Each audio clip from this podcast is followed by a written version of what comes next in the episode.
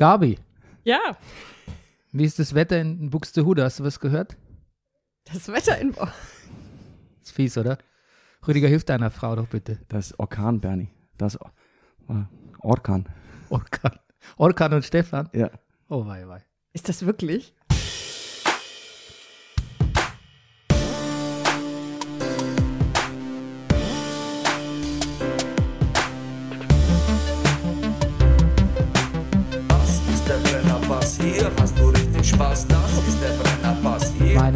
Damen und Herren, hier ist der Brennerpass, ein Podcast über die Berlinale.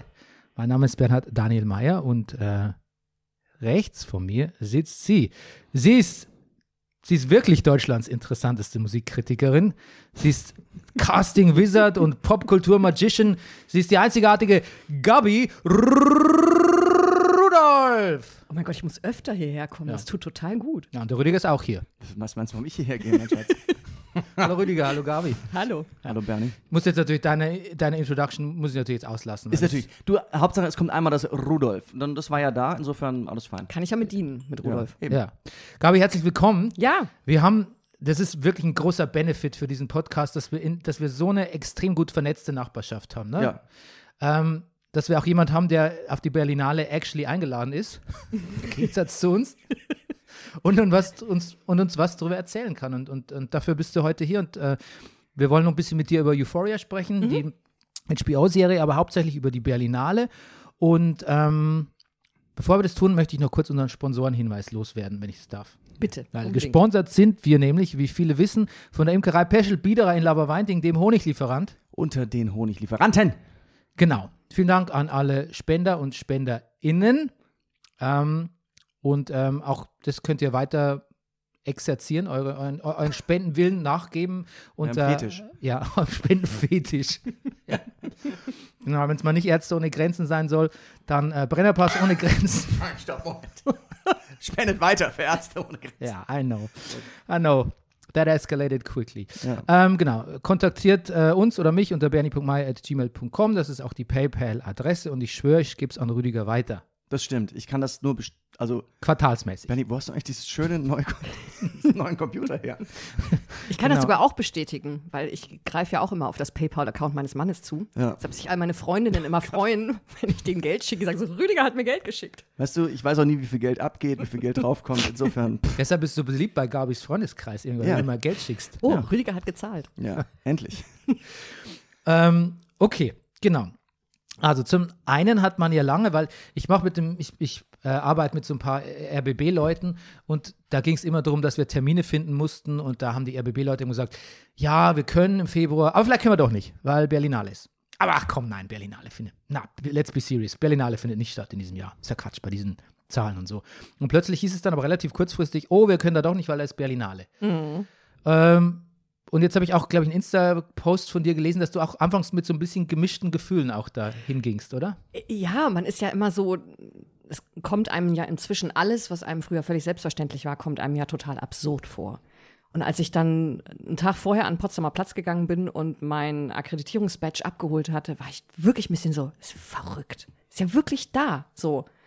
Der äh, Bär hängt am Berlinale Palast, der rote Teppich ist ausgerollt. Ich habe es, glaube ich, bis zum Schluss mir auch nicht so richtig vorstellen können. Habe auch ja, natürlich auch mit Leuten diskutiert, unterschiedliche Meinungen, ob man das machen sollte oder nicht. Ich, ich finde also, ich habe mir dann auch quasi gesagt, die Berlinale war ja jetzt äh, quasi eine 2G plus plus plus Veranstaltung. Also sie haben ja wirklich alles gemacht, was, Was heißt das? was möglich war. Du musstest im Kino jederzeit eine Maske tragen. Sie haben nur eine Auslastung von 50 Prozent äh, ah, okay. gehabt. Ja, ja. Also Auslastung 50 Prozent. Das heißt, im Schachbrettmuster war immer, also ein Platz war immer frei. Ähm, du musstest als äh, ZuschauerInnen, wenn du nicht geboostert warst, äh, zusätzlich einen Test vorzeigen. Äh, wir Presseakkreditierten mussten jeden Tag, egal ob geboostert oder nicht, einen Test machen. Oh, okay. Ja, mussten den am Morgen vorzeigen. Dann haben wir ein Bändchen bekommen, dass wir uns eingecheckt haben mit dem entsprechenden Datum. Äh, dann musste man das dann an den ganzen einzelnen Kinos dann nicht mehr vorzeigen. So. Aber ja, Okay. ich meine, also viel mehr kann man halt nicht machen. Ne? Nee, das klingt ja auch sehr vorbildlich tatsächlich. Ja, war wirklich. Und es wurde auch sehr gut äh, immer also kontrolliert und haben wirklich drauf geguckt und so. Ich habe so ein bisschen geschmunzelt. Am einen Tag habe ich, also am Freitag den, äh, Das war dann der 11. Februar, da habe ich dann direkt zwei rote Kacheln gesammelt. Habe ich gedacht, mal gucken, wie es jetzt weitergeht, aber es blieb dann aus. Und dann ist natürlich auch mal, muss man sagen, ich sitze halt auch in den Presse, also ich saß hauptsächlich in den Pressevorführungen. Da ist dann natürlich auch kein zwischendurch mal Popcorn knabberndes Publikum drin oder so. Ne? Die gucken halt wirklich die Filme, die haben die ganze Zeit ihre Maske auf. Kinos waren trotzdem äh, auch sehr verteilt. Also so für die ganzen Wettbewerbsfilme haben die immer drei bis fünf Säle parallel aufgemacht. Also, worüber wahnsinnig gemeckert wurde zum Teil, da ist sogar einer mal ein, ein, ein Journalist im Berlinale Palast auf die Bühne gegangen und hat quasi zum Riot aufgerufen, Oh. weil man, ja, ja, weil man äh, einen festen Platz zu, äh, gesagt, zugeteilt bekommen hat mit der Ticketbuchung. Ach ja, man musste auch, es war auch neu, man musste auch als Presse jeden Morgen für den nächsten Tag oder für die, den übernächsten Tag Tickets buchen. Also das heißt, du musstest dir halt wirklich einen Plan machen, musstest dich entscheiden, wo du hingehst. Dann hast du so ein Online-Ticket gehabt, das wurde gescannt und du hattest halt keine Wahl, den, also keine Möglichkeit, den Platz zu wählen. Und du hattest dann auch nicht die Möglichkeit, dich zusammenzusetzen, wenn du zum Beispiel irgendwie gemeinsam unterwegs warst. Du hast halt deinen Platz gehabt und den, den du dann hattest, den hattest du. Und das fanden einige Leute fanden das sehr schlimm, fanden sich da sehr in ihrer Freiheit beschränkt und einmal ist dann halt einer auf die Bühne gegangen und hat gesagt, demonstriert dagegen, steht auf, nehmt Plätze ein, die ihr einnehmen wollt, das ist unmenschlich. Und Naja, es ist ungesellig, würde ich sagen. Ein bisschen. Unmenschlich würde ich, so weit würde ich nicht ja, gehen. also der war, Ungeselliges der war sehr ja. erbost. Er muss das wohl auch ähm, in Cannes wohl auch schon gemacht haben, habe ich hinterher gehört. Ah. Hm, okay. Und wie war die. Reaktion im Saal? ist halt Harald Martenstein, ne? Es sind nicht alle. Das war ein Witz. Das waren, das waren wir jetzt, aber, aber gut. Äh, die Reaktion im Saal war relativ verhalten. Also ich, es, sie sind jetzt nicht alle in Massen aufgestanden und haben sich einfach irgendwo hingesetzt. Ja, ich kenne es auch aus den Pressevorführungen im Zoopalast, wenn ich da bin, dann ist auch immer der, dann setze ich mich immer mit so einem Kumpel zusammen, den ich, nur aus, den ich von der Visions her kenne irgendwie. Also ich war nie bei der Visions, aber der ist da halt. Und ähm, dann setzen die uns auch immer auseinander oft, ne? Und dann muss ich dann immer so, ich, na, wie findest du's? Das ist auch ein bisschen lustig. Also ich kann so ein bisschen, ich kann es ein bisschen verstehen. Ich kenne zum Beispiel äh, Leute, die kriegen einfach Platzangst, wenn sie im Kino nicht am Rand sitzen können. Ja. Ja, ich kenne auch einen. So. Ja. Und wenn du dann halt nicht, also du hattest halt, es gab halt überhaupt keine Ausnahmen. Du hattest halt nicht die Möglichkeit zu wählen. Dass einen das dann ärgert, das kann ich schon verstehen. Und ähm, Partys gibt es ja auch keine, oder? Es gab offiziell keine Partys. Ich habe gehört, ich war selber nicht da. Ich habe nur ganz brav ganz viele Filme geguckt dieses Jahr. Angeblich so im Borchards war es wohl wie immer. Aber es macht dann Lars Eidinger zwei Wochen lang. Der hat einen Film laufen gehabt. Ach so, aber wenn er nicht auf, abends meine ich. Wenn er nicht auflegt, Der macht super Autistik Disco. Der war, der, war- der, ganz hat, allein meinst du? Ganz, ja. der hat auch den, ähm, den auch- Lebens, nicht- ja. Lebenswerkpreis für äh, Isabelle Huppert mit äh, präsentiert, weil sie nicht da war. Hm. Sie ähm, ist kurzfristig äh, Covid-positiv getestet worden, aber nicht erkrankt worden. Hm. Dann konnte sie nicht anreisen. Ich glaube, Artistik-Disco sagt man auch nicht mehr. Sag mal, ich glaube auch, er nimmt davon Abstand, ne? Ja. Ja, ja, und auch aut autistische Menschen sind ja auch nicht allein. Also es ist, ich, ich habe keine Ahnung. Ich, ich, das war Unsinn, was ich gerade gesagt habe. Ja, ich Ja. hätte mir auch passieren können. Aber jetzt erzähl doch mal von dem, was dem Fun-Teil, weil bis- bisher klingt ja alles sehr, sehr, sehr überreguliert und so ein bisschen, äh, ein, naja, formal, aber es gab ja Filme. Ne? Ja, Erzähl doch bitte von deinen Berlinale Highlights bisher. Also äh, formal ist, ist gut gesagt. Also das, das stimmt tatsächlich. Es kommt einem so ein bisschen komisch vor, dass irgendwie alles so wahnsinnig reguliert ist und dass auch einfach immer überall so viel Platz ist. Da muss ich ja echt sagen, habe ich ja unmittelbar das Gefühl gehabt, da könnte ich mich ja dran gewöhnen. Also dass ich immer so einen Platz habe. Im Berlinale Palast ist es halt sonst halt wirkt zum Beispiel wirklich eng. Also ich finde da in diesem Theater am Potsdamer Platz sitzt man ja echt eng aufeinander. Dann hatte man immer so, ein, kommt man da seine Jacke hin und sah seine Tasche und vielleicht sogar da mal links seine Füße rüber. Das fand ich ehrlich gesagt super. Ja. So.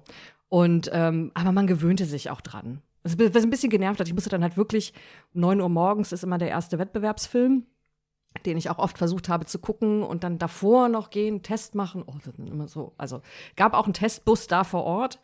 Ähm, da stand man halt immer ziemlich lang Schlange. Manchmal gab es auch wirklich so krimimäßig, dass man so fünf Minuten vor neun noch wartete darauf, dass das Testergebnis da ist. Das war dann so die erste Spannung des Tages. Und dann schnell rein. Aber ähm, ich konnte mich da total gut dran gewöhnen. Und dann war es tatsächlich einfach echt ein, also wirklich klassisches Berlinale-Feeling, fand ich so. Außer, wie gesagt, dass ich tatsächlich mehr Filme gesehen habe als sonst, weil ich abends nicht feier gegangen bin. Da konnte ich dann abends immer noch ins Kino gehen. Ja. Aber ich habe also nach den ersten zwei Tagen gemerkt, vier am Tag ist heftig. Ich schraube mich dann immer so runter. Also ich habe, glaube ich, zwei Tage vier gemacht, dann so drei, zwei, so. Das höre ich ständig von Leuten, die auf so Filmfestivals gehen, auch in Podcasts und so. Wenn die so auf Tellur- Telluride abhängen, dann sind die am Anfang ganz euphorisch ne, und gucken irgendwie sechs Filme am Tag und am Ende sind sie irgendwie so mit zwei dann schon relativ fertig dann. Naja, und dann ist auch tatsächlich so, wenn es, es ist halt, wenn du so viel guckst und ich habe auch überlegt, ob das jetzt bei dieser Berlinale jetzt besonders war oder ob es mir bei anderen Berlinalen auch schon ging. Ich weiß, das sechste Jahr auf der Berlinale berichterstattend, habe ich dann nochmal festgestellt, wie schnell die Zeit vergeht. Und wenn du sehr viele Filme guckst, ist es natürlich immer ziemlich durchwachsen, was du so siehst. Aber es war sehr durchwachsen. Ja, diesmal, ich oder? fand's, ich fand's dieses Jahr wirklich, also durchwachsen bis, also prozentual, was ich richtig gut fand, war in der Minderzahl. Okay. Kurz bevor du zu den Filmen kommst, Ja. was, wo, wo kann man deiner Berichterstattung folgen? Man kann meiner Berichterstattung auf äh, Fast Forward Magazine ähm, nach wie vor folgen. Äh, da wird es auch noch mal ein Abschlussfazit geben. Und ich war auch, äh, äh, da- darf, ich, darf ich Konkurrenzwerbung machen? Ich war auch in einem anderen Filmpodcast noch zu Gast. Ach der so, heißt ach so, ja. Popcorn und Lakritz. Da haben wir auch in, äh, werden wir heute auch noch mal ein Abschlussfazit machen und haben drei Folgen bis jetzt zur Berlinale aufgezeichnet. Oh, wow. Ja, Ja. okay, dann bist du ja bestens Ja, vorbereitet. Da kann man mich dann auch über den ein oder anderen Film, den ich jetzt äh, erwähnen werde, entweder noch ausführlicher schimpfen oder mich begeistert äußern hören. Ja, das Problem mit dieser Festivalberichterstattung ist ja auch, ich, ich folge der halt auch immer in, in, also wie gesagt, so äh, Cannes, Telluride, alles, grad, was halt also anfällt in Amerika auch, ist, dass man diese Filme halt nicht gesehen hat und dass deshalb die äh, ModeratorInnen immer ein bisschen verhalten sind in ihren Inhaltsangaben und ihren Urteilen auch, wa- was ja ein bisschen witzlos ist, wenn der Hörer das nicht gesehen hat. Und ähm, es ist immer so ein bisschen so half the fun. Aber wissen will man natürlich trotzdem so ein bisschen, was auf einen zukommt. Deshalb ist es immer eine schwierige, eine schwierigere Diskussion, als wenn man Filme bespricht, die halt alle schon gesehen haben oder die Möglichkeit haben zu sehen. Weil manche Filme wird man nie zu sehen kriegen, die auf der Berlinale laufen. Aber jetzt endlich, without further ado, Ja. Äh, Soll ich mich mal, also ich überlege, also wie gesagt, ich habe, ähm, ich werde am Samstag noch einen gucken. Also es läuft ja auch tatsächlich jetzt noch bis Sonntag laufen noch die Publikumsvorstellungen. Es war ja dieses Jahr etwas verkürzt. Normalerweise werden am Samstag die Preise verliehen. Die sind jetzt schon am Mittwoch verliehen worden. Äh, damit sind alle Premieren durch, die normalerweise immer noch bis Freitag gingen und die Teams sind soweit alle abgereist.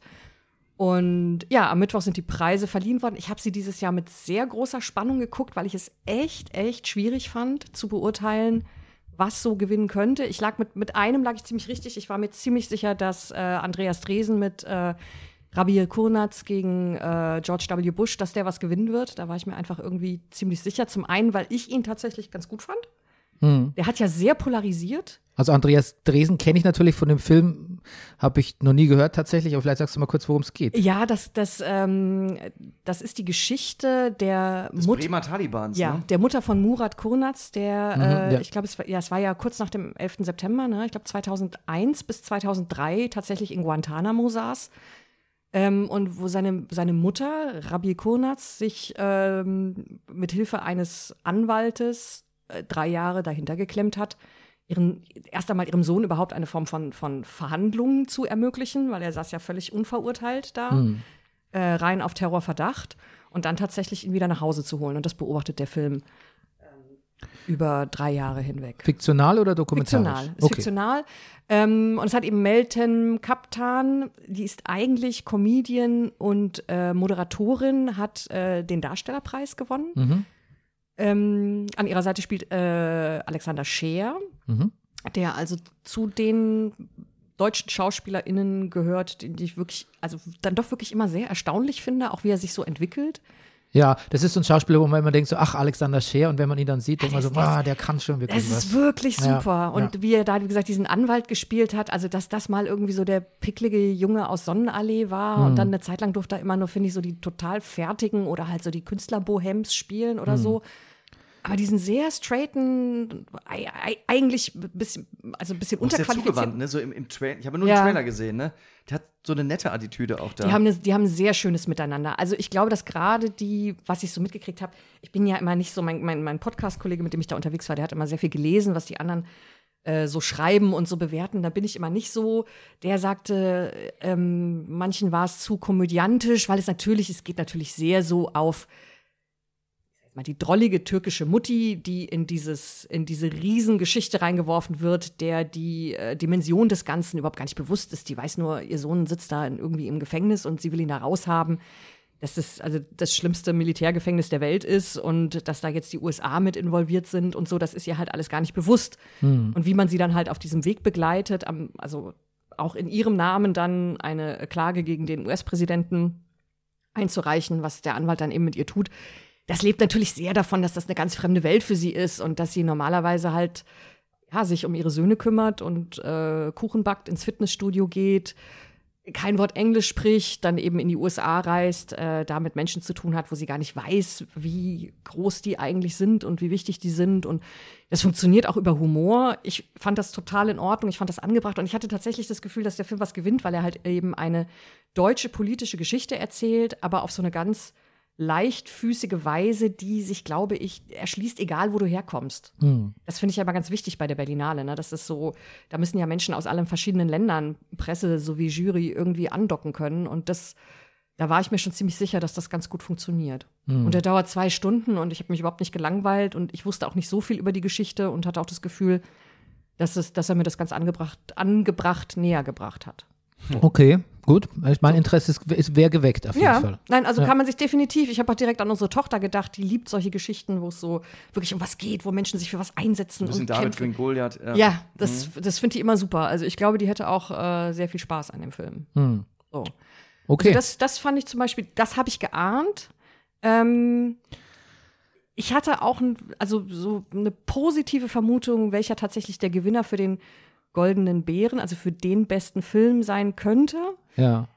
Das, man kann das auch mal so ein bisschen so an den, an den Reaktionen so, so ablesen. Ne? Das, ähm, das ist ein spanischer Film von einer spanischen Regisseurin also, und äh, heißt Alcaraz Mhm. spielt auf einer äh, Pfirsichplantage. Äh, ein Sommer lang, quasi der letzte Sommer, den diese Familie, die dort lebt und diese Plantage bewirtschaftet, Zeit hat, diese Plantage noch einmal abzuwirtschaften, bevor die Bäume gefällt werden und äh, Solar Solarpaneele gebaut werden.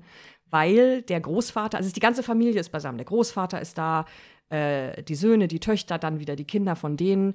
Ähm, der Großvater hat das halt mal per Handschlag versprochen bekommen, das Land. Und es gibt halt keinen Kaufvertrag darüber und es ist halt klar, nach diesem Sommer sind sie da weg. Oder sie nehmen das Angebot an, da zu bleiben und äh, dann die Sonnenpaneele, zu, also diesen Sonnenpark da zu bewirtschaften und zu warten.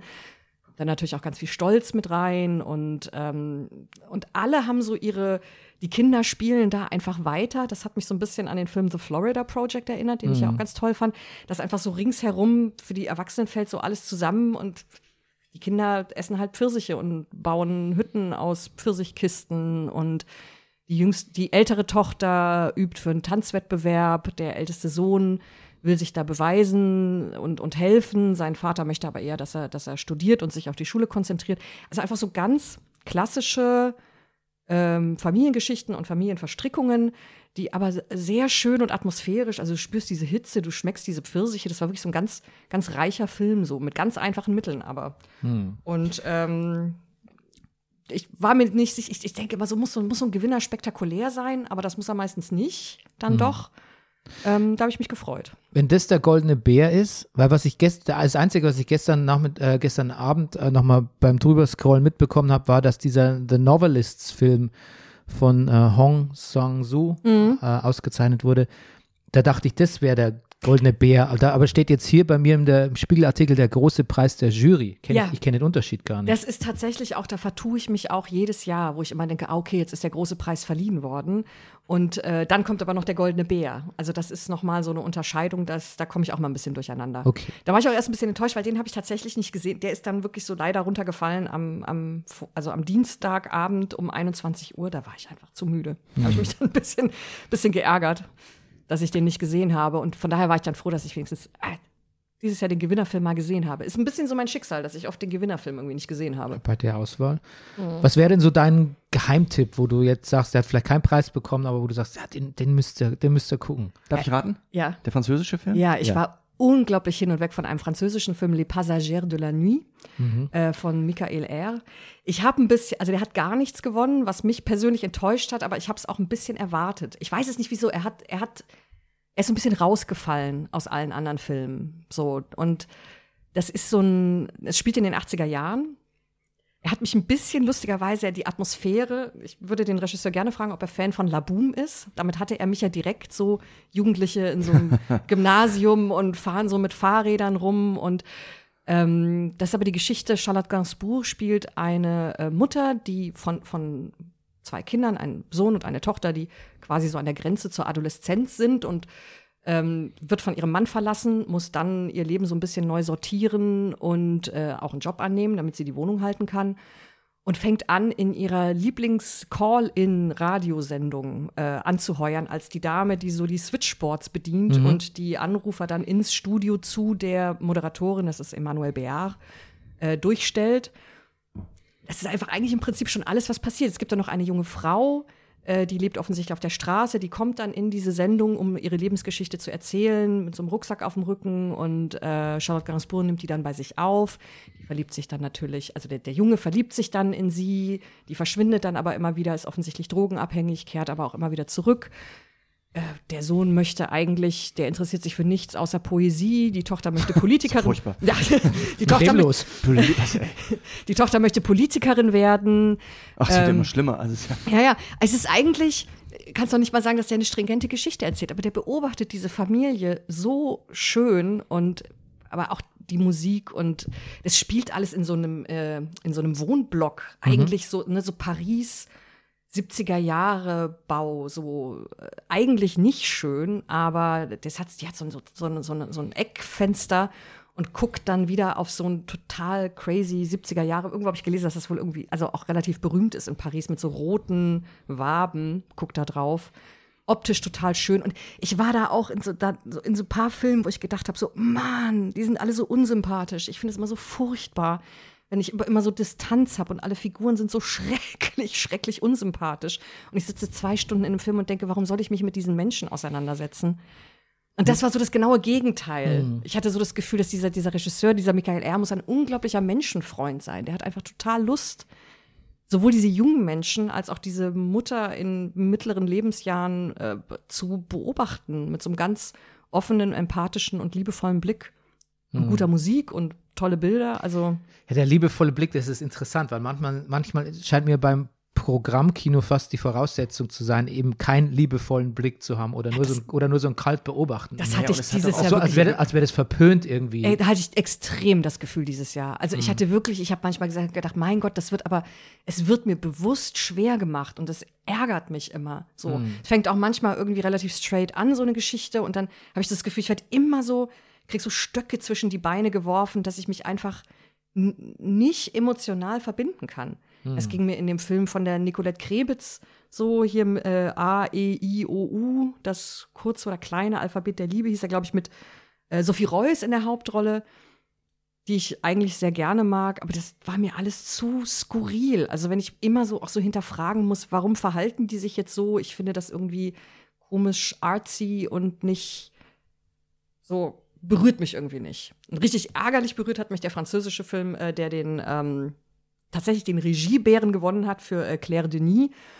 Ähm, und das war wirklich, das war so eine Liebesgeschichte zwischen äh, Juliette Binoche und äh, Vincent Lindon, den wir kennen aus Titan. Der den wir ja Vater. zuletzt alle in Titan Ah, okay. gesehen Ah, haben. ja. Deswegen, Ah, okay, die, okay. so die, die, man sitzt drin und die beiden kommen und du denkst, ja gut, kann ja nicht viel schief gehen. Aber er geht halt leider alles schief. Es war wirklich ein furchtbarer Film. Und es ging wirklich Merkt. auch ganz vielen so. Ich saß so, ich war, ich war Samstagabend in der Pressekonferenz mit Emma Thompson.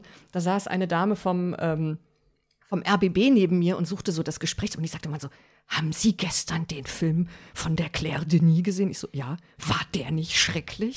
Also es war wirklich. Und dann sagte sie, und sie hätte auch mit einer jungen Kollegin äh, gesprochen, die gesagt hat, ich fand den so furchtbar, aber darf man sowas denn überhaupt kritisieren? Das sind doch alles so große SchauspielerInnen, so Juliette Binoche und Vincent Lindon. Ich so, naja, wenn der Film halt einfach unangenehm ist, so. Ja, ich finde es nicht ganz so schlimm wie bei The Power of the Dog, aber da kann man ja auch irgendwie, der, der wird ja wohl auch einen kleinen Oscar-Regen vielleicht kriegen und so. Das ist auch ein Film, der einen so, so wenig ranlässt und so abstößt. Zumindest in der ersten, im ersten Dreiviertel. Am Schluss wird es besser und da, da, da zieht er den Hals, finde ich, auch so ein bisschen aus der Programmkinoschlinge. Aber ich habe echt auch ein Problem mit Filmen, die mich so, die, die mich so wegstoßen irgendwie. Viele Leute, die ich nicht viele Leute, aber ich kenne einige Leute, die das ja lustigerweise über einen unserer Lieblinge sagen, über Succession. Die sagen, wie kann ich eine Serie gut finden, wo alle Charaktere mich abstoßen. Ja, ich habe auch einen sehr guten Freund, äh, den du auch kennst, der, Ja. der gesagt hat, er kann es nicht mehr gucken, weil es macht ihn, das, die sind alle zu, das sind zu viele Arschgeigen in diesem Dings. Ja, aber Und- die habe ich alle lieb. Weil die immer alle Momente haben, wo ich sage, okay, jetzt so, ich weiß, warum du, oder ich, ich, ihr seid so offensichtlich verletzt. Ich, Nee, so geht's mir nicht. Ich habe auch Tony Soprano nicht lieb und ich habe auch irgendwie, ähm, ähm, Ne. ich habe auch äh, bei Mad Men niemand so richtig lieb, außer Roger natürlich. ja, Ähm, aber ich kann dann, ich kann das dann, wenn es so komödiantische Elemente hat oder wenn es so eine, ja, wenn es eine hohe, wenn man dem, wenn man diesen Serien den Spaß am Filmemachen auch ansieht und das einen gewissen Witz hat, auch wenn der subtil und böse ist oder so. Und das ist bei Succession der Fall. Das ist einfach, das ist, it's a riot. Das ist einfach, das ist ein Riesenspaß, egal wie düster es wird. Und dann muss ich da, ich, ich muss mich da mit niemandem identifizieren können. Ja. Das, das, das müsste ich gar nicht. Aber es gibt halt so Filme, die geben, also die wollen dich halt gar nicht, die wollen dich nicht. Und das geht manchmal, aber, aber oft ertrage ich das nicht, weil ich finde, es ist einfach, soll ja auch Spaß machen, Filme Ja. zu gucken. Also ich ganz persönlich glaube, ich möchte einfach nicht keine Filme mehr sehen, in denen Frauen sich äh, in Beziehungen zu komischen Männern aufreiben. Das ist, glaube ich, so ein bisschen persönlich mein Ding. Es hat mich wahnsinnig genervt an diesem Film, dass ich nicht verstanden habe, warum sie hin und her gerissen ist zwischen diesen beiden Männern, die eigentlich beide irgendwie nervig waren. Und sie war dann leider auch nervig in ihrer in, in ihrem Leid dann, also ich fand den auch sehr wenig empowernd, muss ich sagen. Und ich fand Ah, okay, aber das geht ja nochmal in eine andere Ja. Richtung dann, diese Kritik. ja, und ich fand insgesamt sowieso, also auch echt einige Beiträge ganz schön so, so rückgerichtet. Also, Hm. wo ich mich dann so gewundert habe, also wow, so einen Film macht man heutzutage noch? Eigentlich dachte Hm. ich so, Vielleicht macht man ihn schon wieder. ja, ich hatte so ein bisschen sowas, sowas Progressiveres, glaube ich, erwartet bei einem. Aber vielleicht ist das Progressive schon das, vielleicht ist es schon, noch Next Step. Vielleicht sind wir schon, kommt schon eine Gegenbewegung zur, Pro. Pro- Progression. Also das wäre ja vielleicht was für dich gewesen, Bernie. Es lief ja auch, äh, äh, es lief ja der, der neue Film von Dario Argento. Der ist ja 81 Jahre alt.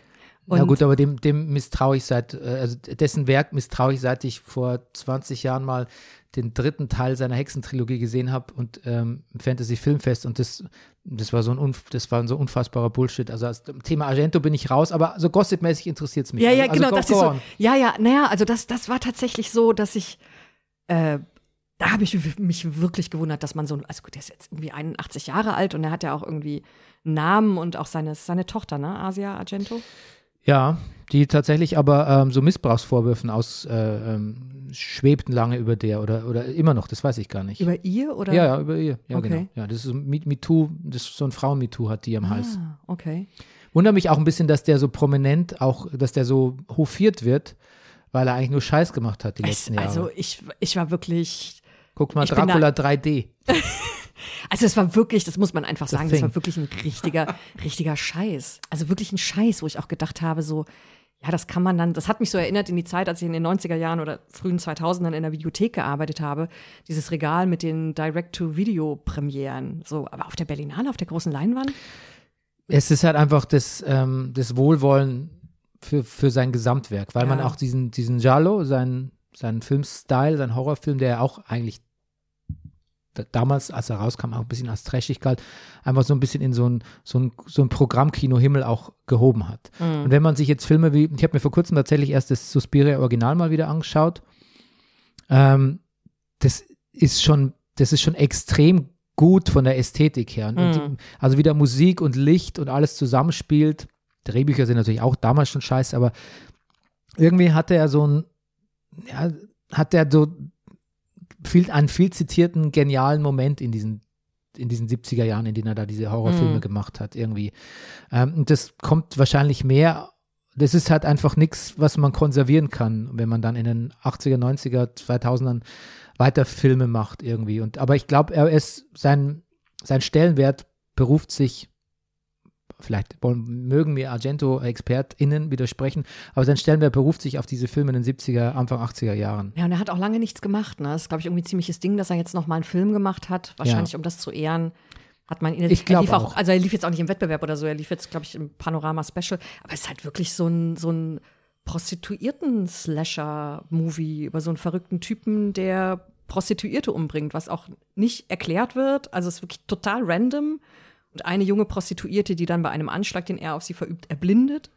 Wirklich, also den Rest des Films wirklich so, so mit schwarzer Sonnenbrille so tapsend durch die Gegend läuft und vor ihm flüchtet und hysterisch schreit. So. Hm. That's, that's basically it. Ja, naja, pff, mo- motiviert mich nicht unbedingt hier zu sehen. Nein, das war, also das war wirklich, und das Ganze natürlich so mit, mit, also sehr Argento-Style, mit viel Blut, ne, also auch wie die Prostituierten vorher umgebracht. Aber das ist dann auch nicht wirklich gut. Also es sieht dann auch irgendwie immer trashig aus und, und Ja, lustigerweise dann auch wieder sehr spießig. Also es geht um Prostituierte und es wird immer dann so ausgeblendet, wenn es nur so annähernd Richtung Sex geht, aber vorher darf sie noch einmal so ihre Brüste zeigen. Auch so komisch, Altmänner-Fantasie. Ja, spießig, glaube ich, trifft es ganz gut. Ja. Kann ich mir Also auch, ein kann ich sehr spießiges Blick so auf, auf, auf das Leben so einer Prostituierten und wie man sich das so vorstellt. Und Ja, das lässt sich natürlich mehr, das lässt sich in der Rückschau natürlich mehr rechtfertigen, wenn man sagt, ein Film spielt in den 70ern oder Anfang der 80er, aber es ist halt, es hat sich halt ein bisschen was geändert irgendwie. ja. Ja, interessant, interessant, dass du die, dass du auch nochmal den Argento gesehen hast. Das äh, mich gar nicht, hätte mich gar nicht fragen trauen, den hat sicher, nicht, sicher nicht gesehen. Das ist einfach, naja, das ist halt dann echt das Gute. Du gehst halt irgendwie so ein bisschen nach den Zeiten, die halt passen und dann Hm. gehst halt einfach rein, ne?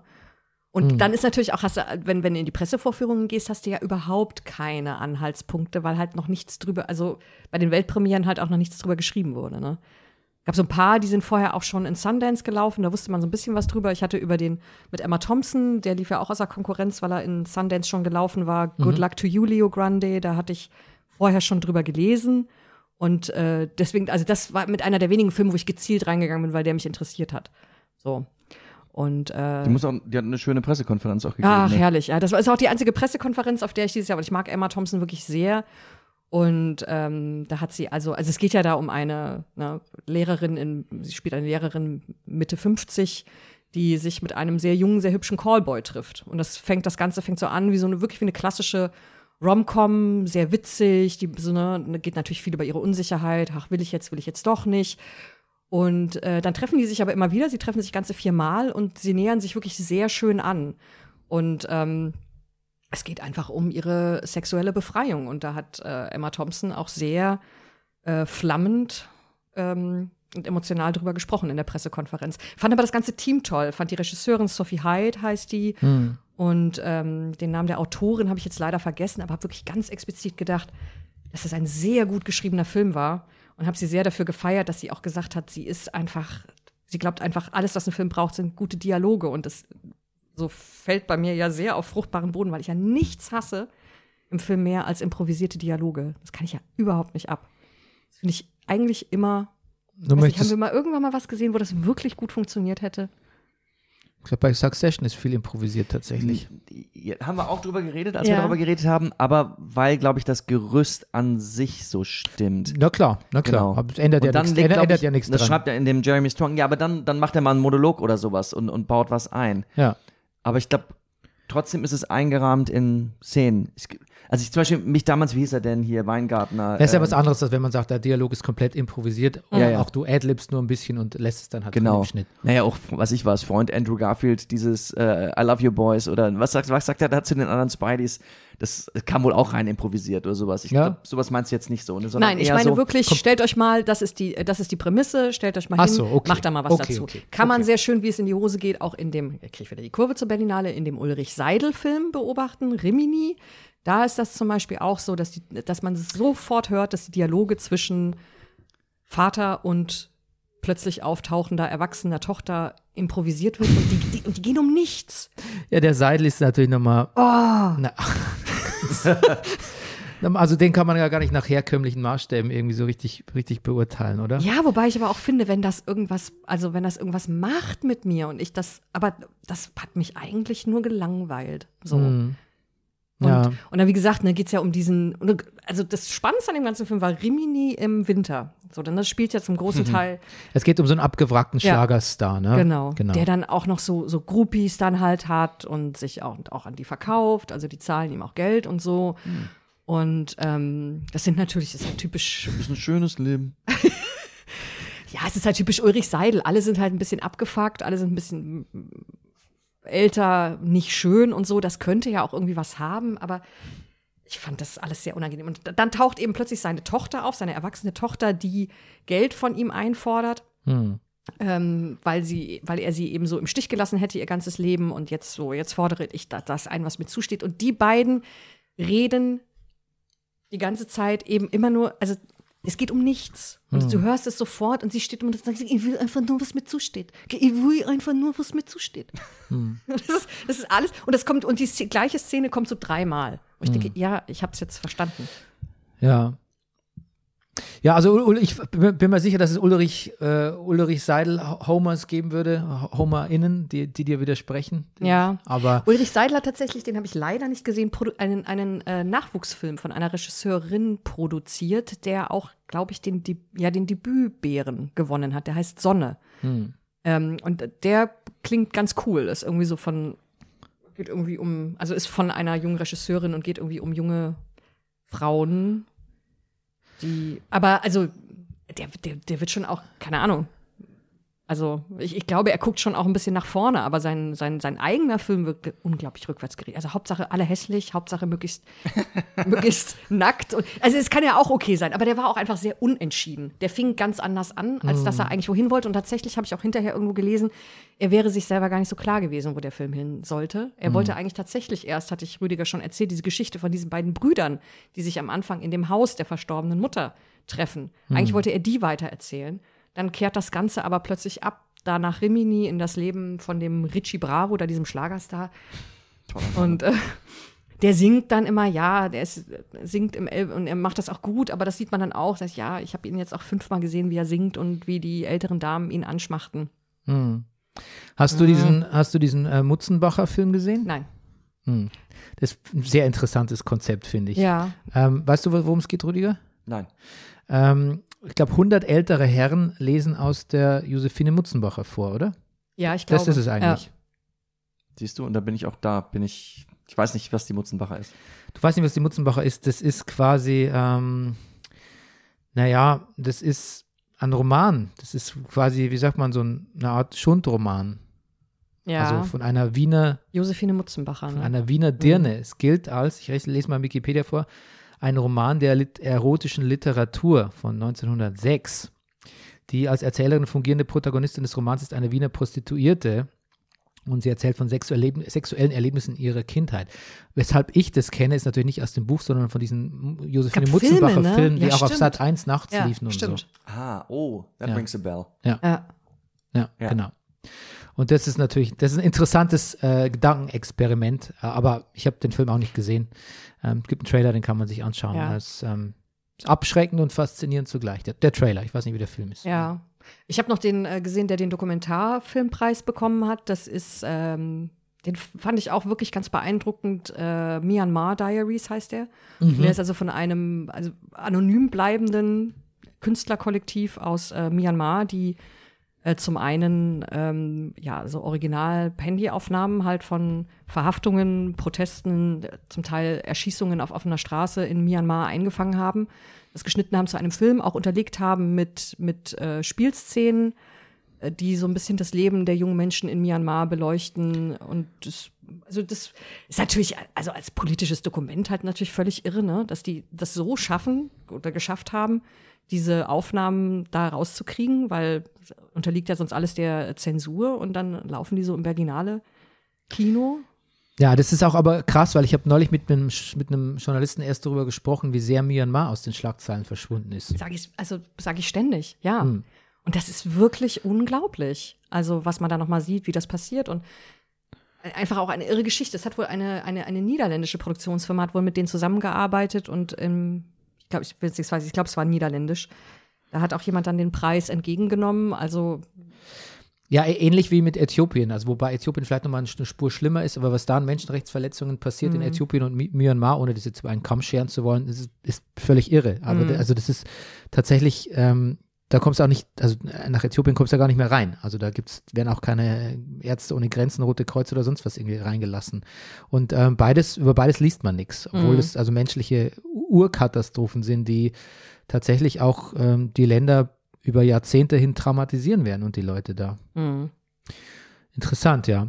Ähm, genau. Ähm, ich so- sollte dich oder ich, im Auftrag deines Mannes, glaube ich, wenn ich es so richtig verstanden habe, ähm, muss ich ein bisschen auf die Uhr gucken, oder? Ja, leider. Ähm, deshalb wollen wir noch kurz segwayen zu Euphoria. Yes. Weil ich habe nämlich bei Euphoria ist eine Serie, die auf HBO Max oder auf HBO generell ein bisschen für Furore sorgte mit der ersten Staffel. Schon auch, weil Zendaya die Hauptrolle spielt, das muss man schon auch sagen. Und weil es natürlich sehr explizit ist, was für HBO nichts Ungewöhnliches ist in puncto Drogen- und Sexdarstellung. Ähm, erste Staffel ging so ein bisschen in der Kritik, so ein bisschen so, hm, naja, okay, die hauen ganz schön auf die Pauke, aber wer weiß, wie viel Substanz dahinter ist. In der zweiten Staffel sind die Rezensionen jetzt wesentlich positiver. Und ich habe eines gemacht, ich habe mir die erste Folge von Staffel 1 angeschaut und die erste Folge von Staffel 2. Oh, wow. Okay. Und ähm, ich war, die erste, Staff, erste Folge von Staffel 1 war so, okay, interesting, hat mich nicht gepackt, aber ist okay, ist so ein bisschen so Gossip Girl auf Adrenalin irgendwie. Dann habe ich mir die erste Folge von Staffel 2 angeschaut, hast du die schon gesehen? Ja.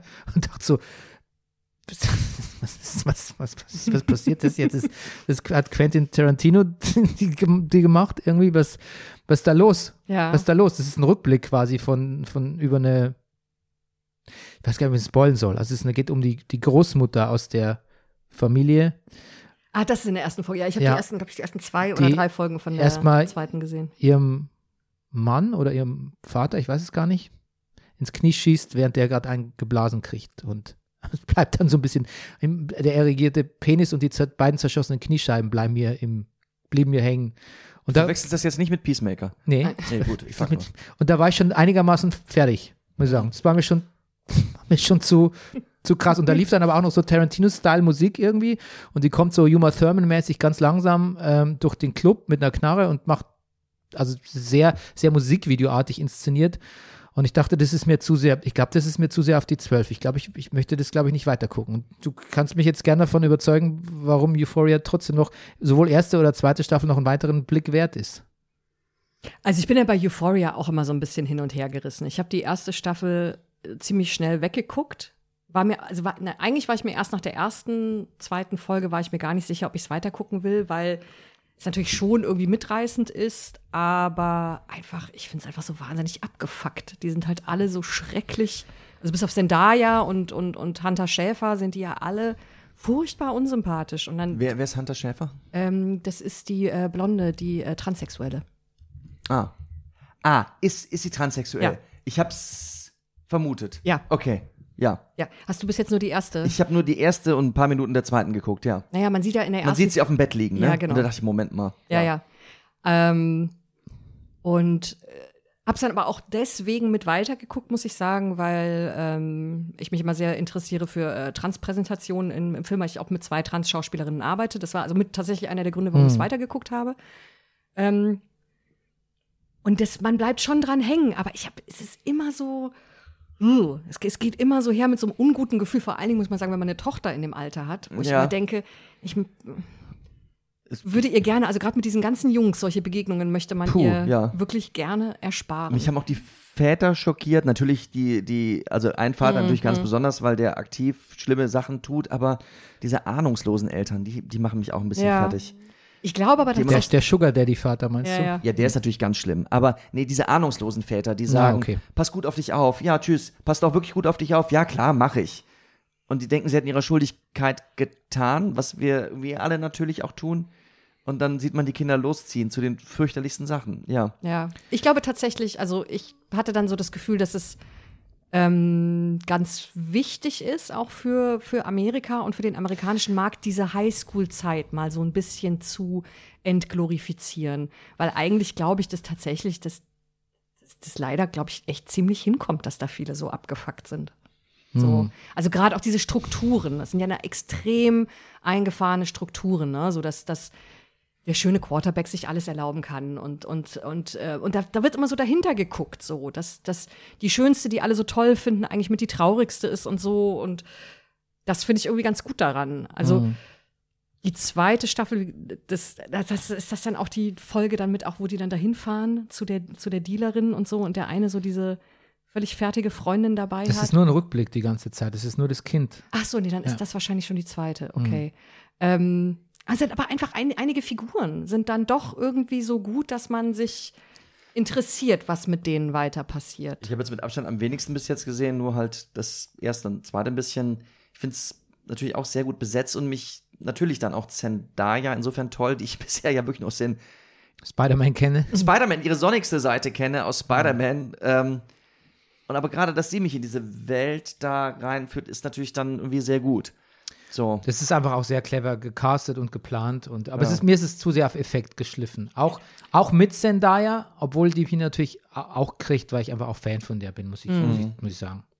Ich finde die ihren Dealer sehr gut, diesen Fast. Ja, der Fest, der ist, Uh, der ja, der ist sehr gut. Der, der, Der, das der, ist der, der das räumt auch richtig ab in, Ja. der, in, der, in, der, in der Kritik und Ja. in, in, Ja. also der, der, den, der wird da richtig, kristallisiert sich richtig als, als, großer, als großes Highlight der Sendung Ja, weil der wird, der wird dann auch, also der fängt, man fängt an, den so eben auch mit dieser, das ist ja diese Rückblende, da geht ja um ihn, um den Fest und war auch so, er zeigt dann mal so eine Seite in so einem Gespräch mit einem der Girls, wo man so denkt so, ah, was, was ist da bei dem, was kommt da noch so? Mhm. Das ist der vielleicht doch auch irgendwie so ein Love Interest. Im nächsten Moment schlägt er aber jemanden unglaublich brutal zusammen. Also Mhm. Da man, man weiß nicht so, also so, das ist so jemand, wo man immer hin und her gerissen wird, ob man mit dem jetzt sympathisieren soll oder nicht.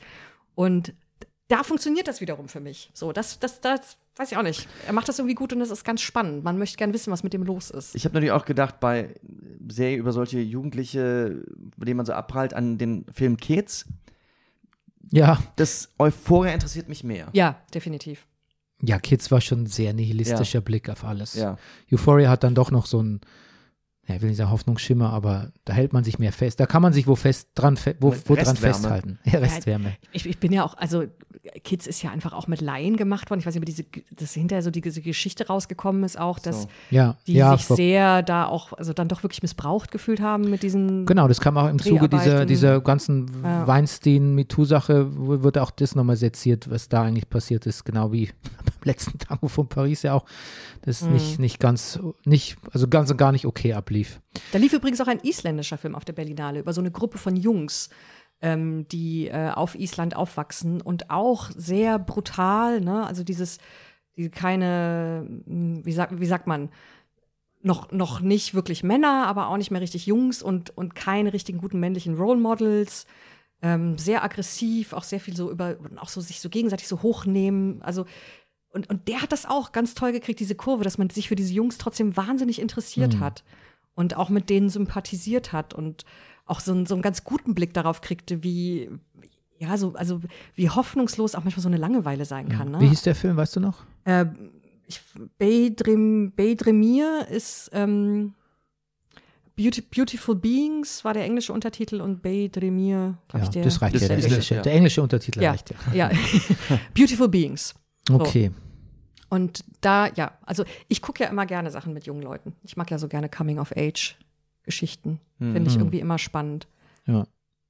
Und es ist natürlich, also Euphoria, ich finde auch, es ist natürlich extrem stylisch. Ne? Ich, also ich krieg immer so die Krise. Ja, das meine ich mit zu, das ist mir zu sehr zu geschliffen und zu auf Ja. Effekt geschliffen. Das, das, da komme ich nicht so ganz, ganz ran. Und irgendwie. dann muss ich sagen, kriege ich es immer mit der Angst zu tun, wenn ich in meiner anderen Arbeit als Agentin jetzt öfter mal so, so, so Pitch kriege für Serien, weiß ich nicht, Casting, neue Serienhauptrolle, strebt so ein Look à la Euphoria an. Hm. Da denke ich dann immer so, uh, kann nur schief gehen. Wenn es in Deutschland gemacht ist Also zumindest. ja. fun funktioniert, glaube ich, da, ich glaube, bei Euphoria kommt einfach sehr viel zusammen, dass das so gut funktioniert. Das ist schon auch sehr gut gemacht, das muss Ja. man auch sagen. Gut, dann ähm, bedanke ich mich super herzlich bei dir. Ich danke Und du euch. hast diesen Podcast sehr bereichert. Ja, danke schön. Und wer äh, noch einen, deeperen Dive mit dir hören will, der geht in das, wie heißt der Podcast? Pop Popcorn und Lakritz. Popcorn und Dann Lakritz. könnt ihr mich unglaublich über den auch Licorice abbitchen. Popcorn. Hey, hey, I see what you did there. Yes. Und wir machen jetzt noch mal ein bisschen Peacemaker, der Rüdiger und Ja. ich. Da, damit noch ein bisschen rückwärtsgewandter Content so Genau. Okay, Gabi, vielen Dank. Danke euch. Und bis bald hoffentlich. Ja, gerne. Tschüss. Bis dann. Tschüss.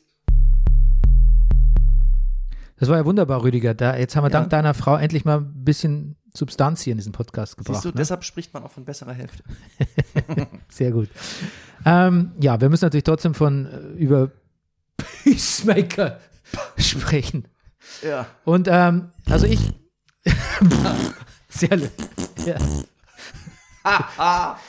Do you really wanna taste it? Äh, ich muss das jetzt mit so einem eindeutigen Ja, ja beantworten. Wenn's, wenn, wenn die Frage auf Staffel 2 abzielt, I really wanna taste it, Rüdiger. Ja, ich, Ich- I want a whole lot. Ja. Wie, wie konnte, wie, also so selten hat sich eine Serie in meinem so, weißt du, ich ging, in die Serie ging ich rein mit Ja. und raus gehe ich mit hui, Ja, das ist doch schön. damit. Das ist doch schön. Und ich, ja, ich war mich auch ein bisschen verliebt, ne? Ja, in wen jetzt alles? In, in viele. Ja. Also ich habe vor allem, ich finde, also was der, der Dyebeard Ja. Economist nochmal für eine Tiefe kriegt auf seinem kurzen Weg in Mhm. den Schuppen rein zur Kau. Ja. wenn er das über seinen gefärbten Bart berichtet, was eigentlich echt ein offensichtlicher Gag war, den er irgendwann mal erklären musste, weil man sieht ja, Ja. immer mehr, dass der Bart rauswächst. Aber dass das aber wie er das Sein- gemacht hat, seine Eintrittskarte ist in den gefährlichsten Ort der Serie. Aber wie er dann auch, auf, noch besser fand ich, am Rückweg gesagt hat, ja, Guys, jetzt ist es raus, ich färb meinen Bart, ist halt so, bin auch nicht stolz drauf, aber mein Gott. Und da die Rührung wieder, wieder ein bisschen von ihm weicht und Mhm. er eigentlich wieder denkt, so, also man merkt, die, die, die Situationen sind ja alle so absurd und so Ja. fucked up und man darf das dann Charakteren aber ab anmerken. Die, die müssen nicht spielen, Ja. dass es schon okay wäre, was da passiert oder dass es irgendwie witzig wäre. Ja, das, ich finde auch. Also man sagt ja immer im Schau, den, König kann man nicht alleine spielen. Und genauso gilt auch diese, die- den, den, diesen ernsten Moment, diese, diese, diesen im Method Acting nennt man, gibt's ja auch sowas, dieses so, was, diesen, diesen persönlichen, Personal Moment, so was von sich zeigen, so richtig was, was gucken lassen. Ja. Das, das kann man auch nicht alle, also kann man natürlich alleine spielen, aber es ist, es wird wirklich groß in dem Moment durch die Gesichter von, von, von unserem Oberarschloch Peacemaker und Hardcore, wie, wie die das aufnehmen und sich das anhören, ja. Und klar ist es das, was ich dem, was ich der Serie so ein bisschen attestiert habe von Anfang an und was es auch tatsächlich ein bisschen kultiviert bis zum Schluss, dass es ein bisschen so Edgelord-Content ist für so Mhm. tatsächlich für so Homies, die vielleicht im Basement sitzen und gerne Call of Duty zocken oder Fortnite oder was Mhm. Die man Jugendlichen aus Euphoria? Ja, da ist schon was Mhm. dran. Das wird denen schon auch gut gefallen. Aber die kriegen dann einfach auch diese wirklich sehr, also Peace is a liquid process, hieß es in der Rezension, was ich gelesen habe. Die kriegen einfach schon auch Denkanstöße mit, Ja. finde ich. Ja, ja. Und ähm, auch dieses ständige, du musst ja bis zum Schluss, weißt ja nicht genau, ob die Butterflies, ob du die jetzt gut finden sollst oder nicht doch ein bisschen Verständnis für sie aufbringst. Und ich bin verliebt, wollte ich ja sagen, in wen? Ich bin wirklich rettungslos in Annie Chang verliebt Ja.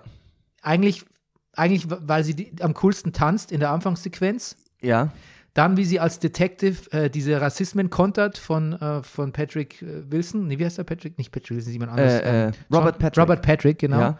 Und dann, wie sie dann, wie sie so die, wie sie Joff, dann ist sie ja, später ist sie ja Joff als Außerirdische. Macht sie als extrem Butterfly. überzeugend. Auch das macht und wandelt sich so schnell und Ja. was für eine, und ich folge ihrem Instagram-Account Ja.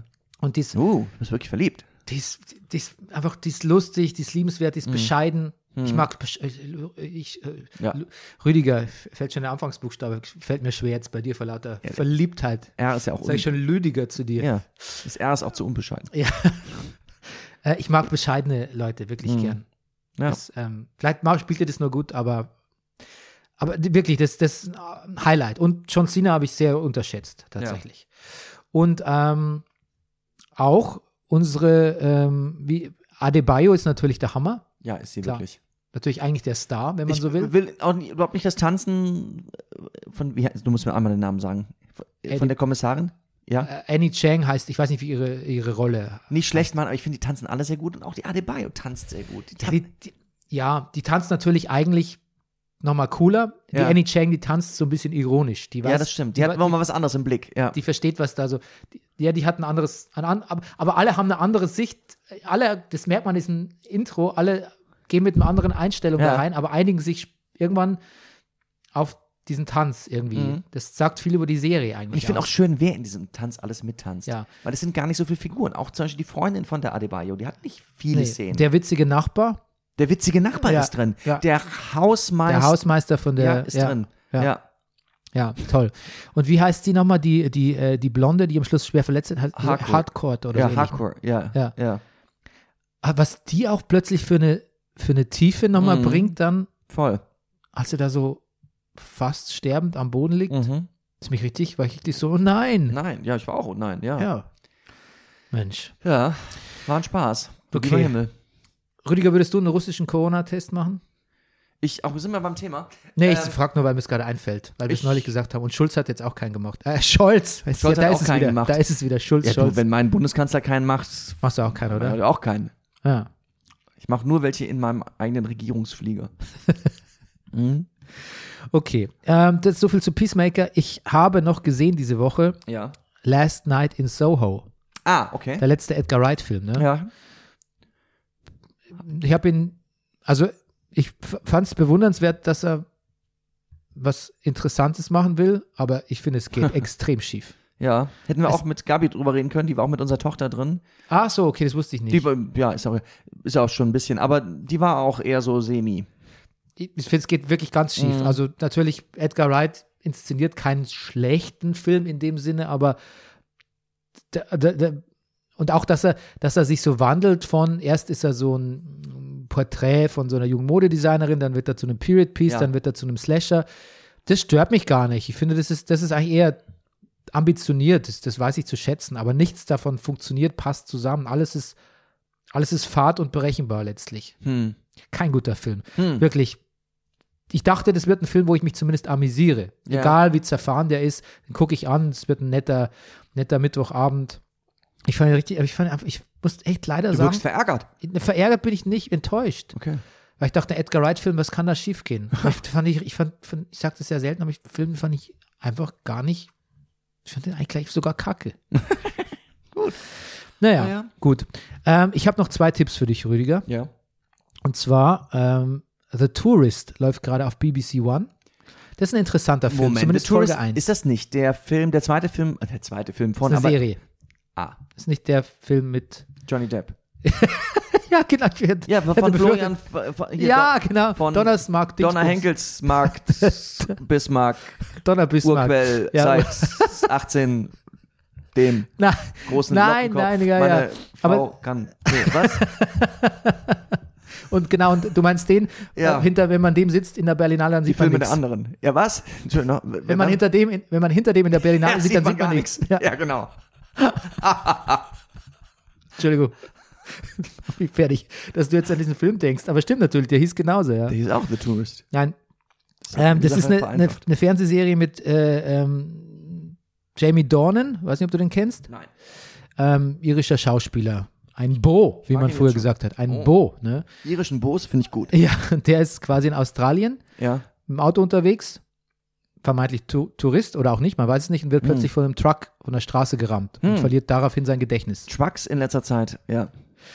Und das ist halt ein Mystery-Thriller, wenn man so will. Ich habe nur die Hm. erste Folge gesehen und die ist ganz gut. Okay. BBC One läuft, das kann man ja mit so einem äh, VPN. VPN. easy sehen. Ey, pf, was wäre das Leben ohne VPN? Ja. Mittlerweile ja, muss ich echt sagen. Ähm, und was ich jetzt gerade heute Morgen gesehen habe, Rüdiger, weil ich so neugierig war und die so gute Sachen darüber gehört habe und es dir erzählen wollte, ich habe Severance gesehen, die neue Apple Plus Serie. Ach was. Und Rüdiger, ich sag dir, da kommt, glaube ich, also nur von der ersten Folge gesehen, da kommt was Großes auf uns zu.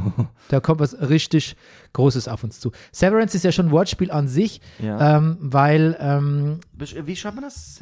Severance Severance mit C, weil Severance ist ja quasi ein Severance Package, ist ja eine Abfindung. Ja, okay. Und Severance heißt aber auch Abspaltung quasi. Okay. I got my arm severed heißt, jemand hat mir meinen Arm abgetrennt.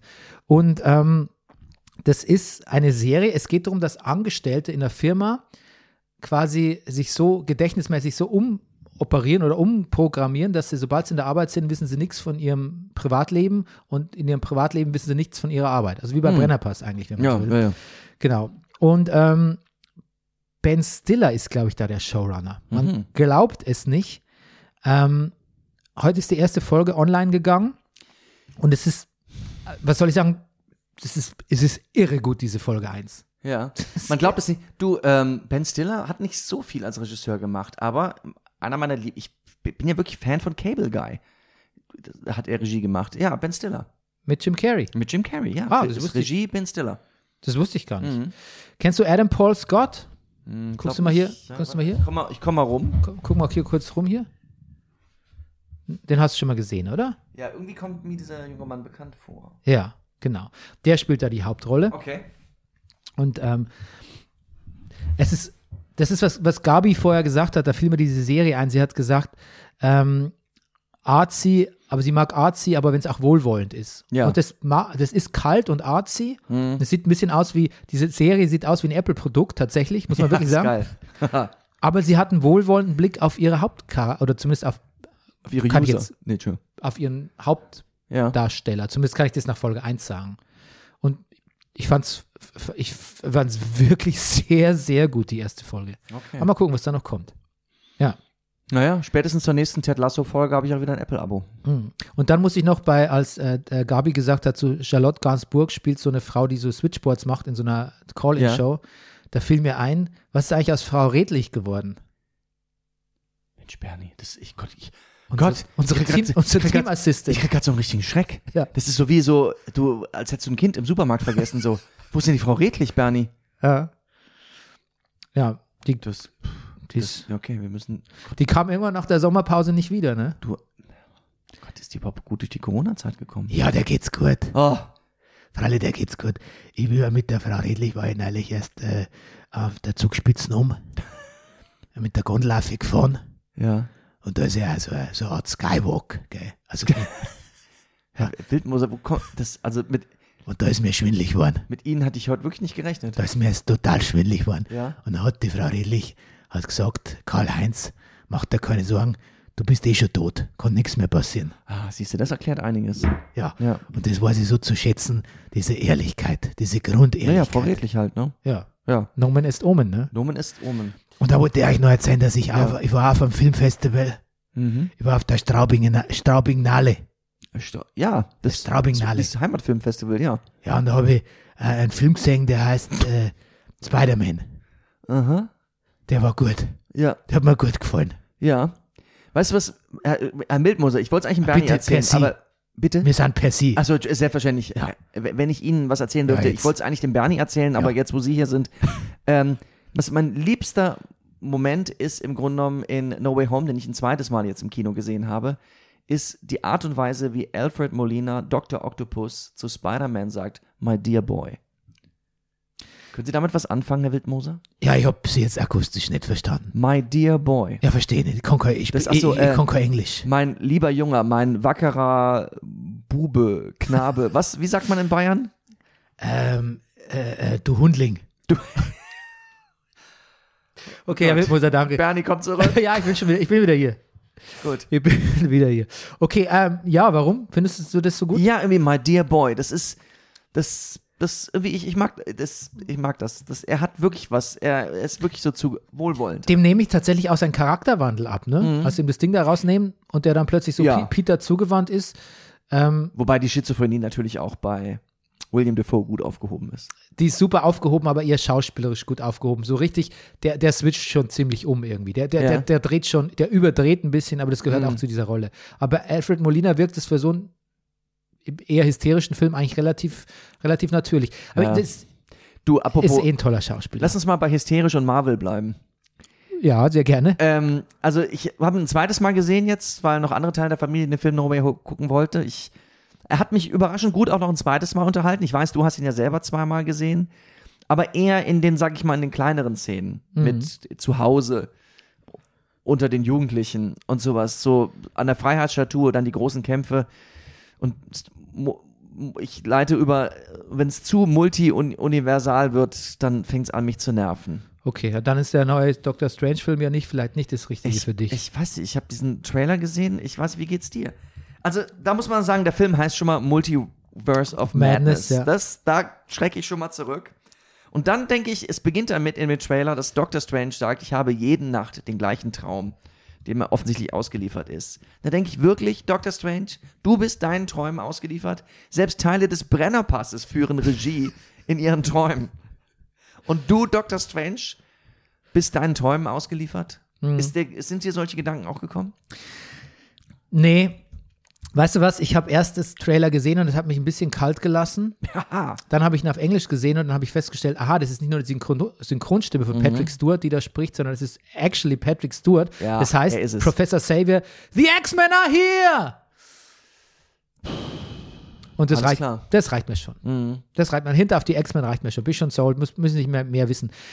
Ich, es hat mich ein bisschen kalt gelassen, dieser Trailer, aber dann hat mir in einem Podcast hat jemand gesagt, weißt du, Marvel, die haben das Budget, die haben die Schauspieler, die müssen sich, die haben so ein Wohlwollen. Warum sollen die jetzt nicht einfach sagen, komm, ist uns doch egal, wir gehen jetzt all in in diesen Multi, Wir schmeißen sie alle Multi zusammen. ins Multiversum. Das, drück- ja. der- das ziehen wir jetzt eiskalt durch. Ja, gut. Und dann dachte ich schon wieder, okay, okay, da bin ich dabei. Da, da gehe ich jetzt einfach mit. Ja. Das Na dachte gut. ich mir. Und dann war ich, und dann war ich auch überzeugt von dem Trailer. Dann habe ich mich auch so richtig gefreut. Ich dachte, Ja. vielleicht ist es wieder so ein Spektakel wie No Way Home. Mhm. Und ach, dann why not? Und außerdem, hey, Sam Raimi darf wieder einen Superheldenfilm drehen. Und ähm, die ersten beiden Spider-Man-Filme waren wirklich gut. Also die, Ja, das muss man sagen. Gerade der zweite Spider-Man-Film gilt ja nicht zu Unrecht als der beste, ist Ja, als ja. die beste Spider-Man-Verfilmung. Eben mit Dr. Octopus und Alfred Molina, da schließt sich der Kreis wieder. Also ich bin, ich bin vielleicht nicht all in, aber ich bin dreiviertel in. Na gut. Und du bist auch dann im Kino. Ins. Kino gehe ich sowieso. Natürlich. So. Na gut. Genau. Ja. Halftime-Show noch, äh, Ja. hast du gesehen? Ja. Ja, ja. Ähm, es gab ja so Unkenrufe, dass man sagt, okay, Generation X kriegt ihre, äh, kriegt ihre eigene Halftime-Show. Hm. Aber ich finde, das kann man leicht entkräften dadurch, wenn man sagt, dass auch äh, Cold, Coldplay und, äh, und äh, Maroon 5 ihre eigene Halftime-Show kriegen. Und das Ja. spricht jetzt auch nicht unbedingt ein Publikum 14 bis 24 an. Mhm. Eben, es ist, es, es wächst halt mit den Jahren. Also, klar, das waren so ein bisschen uns, unsere Rapper. Unsere Alltagsgruppe. Aber, aber die Ja. Rolling Stones lädt man ja auch noch äh, zu tausend Sachen ein. Die, die haben sich hatte ihre Meriten auch ein bisschen verdient. Mhm. Außerdem war Kendrick dabei. ich finde es lustig, dass man natürlich jetzt, natürlich Und, auch, und das ist der erste Hip-Hop-Act, der erste Ja. reine Hip-Hop-Act. Stimmt, das ist schon was. Ja, Das- das, ist auf jeden Fall was. das war mir vielleicht gar nicht so klar, oder das wurde mir heute drüber nachgedacht, das ist, ja, jetzt ist der Hip-Hop wirklich da angekommen, das ist auch, ist dann auch richtig, also natürlich, ja, der Hip-Hop verkauft ja auch die meisten Platten und Streams und weiß der Ja. Geier was und ist, darf trotzdem nicht die erste Geige spielen Ja. oft, ne? Trotzdem hat man natürlich auch so, ja gut, wenn alle so auf so eine Veranstaltung gucken, es ist wie, da gucken wir alle so eine Halftime-Show wie auf die 15-jährige russische Eisläuferin, alle gucken irgendwie so hart da drauf, Das ist ein guter Vergleich. denken so, okay, ah ja, Eminem sieht aus wie immer, hat sich gut gehalten, Snoop Dogg hat sich gut gehalten, 50 Cent vielleicht nicht ganz so. Es ist irgendwie so, das mag, das mag ich auch nicht. Und das wird, deshalb würde ich das jetzt hier im Brennerpass auch nicht sagen. Aber nee, ähm, aber man kann ja sagen, Eminem fand ich richtig cool. Er hatte ein Ja. cooles Outfit auch. ja. Und ähm, da hat Ja, mich, weißt du, ich da weiß, hat mich ge- gestern ein, ein Arbeitskollege darauf hingewiesen. Mhm. Und zwar hat er gesagt, was er super cool fand bei äh, Eminem, dass der Star, Hip-Hop, Rising Hip-Hop-Star und Schlagzeuger äh, Anderson Pack Der da da- Schlagzeug gespielt hat in Der, der, so, Band. der, Das so, der so fröhlich da gegrinst Ja, hat genau. Hund, ja. und das fand er eigentlich, das, Ja. das fand er einen cleveren Schachzug von Okay. Eminem. Gut, gut. Sowas gefällt mir dann auch. Ja. Und Mary J. Blige ist so eine Erscheinung, ich finde, die hätte die Halftime-Show auch alleine gestalten können, Mhm. Ja. oder? Ja, ja. Ja. Auch, ähm, na, ich fand, das, das hat mich sehr, das, das hat hat mir dir das mit den gefallen. Häusern gefallen? Mit Auch das fand ich ein bisschen Apple-mäßig. Ja, lustig. ja, es wirkte, es kam jetzt gleich so eine Werbung für Wi-Fi. So nach dem Motto, diesen ganzen Straßenzug oder für, für Fritz-Router kriegen sie mit einem Router und unserem neuen. Ja, genau. Ähm, Werbung für die Hufeisensiedlung in Britz. Stimmt, so irgendwie. ein bisschen. Es gab doch mal das Telekom-Haus hier auf der Leipzig, weißt du noch? Das hat, hat das nicht sogar Jung von Matt gebaut? Das Telekom-Haus. Doch, das muss ich mal nachgucken. Ja. Ähm, ich fand es ein bisschen komisch, dass es, vielleicht wäre es bei Nacht besser gekommen, aber vielleicht war es auch gerade toll, dass es tags, dass es noch Ja. hell war mit diesen weißen Ja. Häusern. I don't know, man. Aber ich, ich mich hat es einfach, ich fand es halt einfach unter, sehr unterhaltsam. Das kann man ja auch mal sagen, oder? Für eine Halftime-Show. Ja, das darf man nicht sagen. Doch, das darf man sagen. Das Ja. darf man wirklich, wirklich Ist ja auch ein bisschen sagen. der Zweck von einer Half- Halftime-Show, oder? Wenn man mal ehrlich ist. Natürlich. Und ich finde, dass aber ähm, Snoop Dogg ist ja an demselben Tag nochmal wegen ähm, Vergewaltigung, glaube ich, angeklagt worden. Ah. Oder, oder Oh. zumindest entweder an dem Tag ist es rausgekommen oder sogar das Ur oder ging es sogar vor Gericht oder wird die Anklage erhoben, irgendwas. Also es war am Tag des äh, Super Bowls. Hm. Und kurz vorher hat er mit Heidi Klum nochmal irgendwie ein Feature gemacht oder so Hm. im Song. Also da muss man auch nochmal gucken, was da rauskommt. Ich wollte es nicht unerwähnt lassen. Gut. Ja, okay. Du musst drüber beim Ja. Casting-Call helfen, Ja. ähm, deiner Frau in deinem sehr interessanten Haushalt, wo Ja. immer, immer was passiert mit Film, Film, Funk und Fernsehen. Natürlich. Und ich mache hier weiter Podcasts einfach nur. Mach das. Okay, bis nächste Woche. Bis nächste Woche. Tschüss.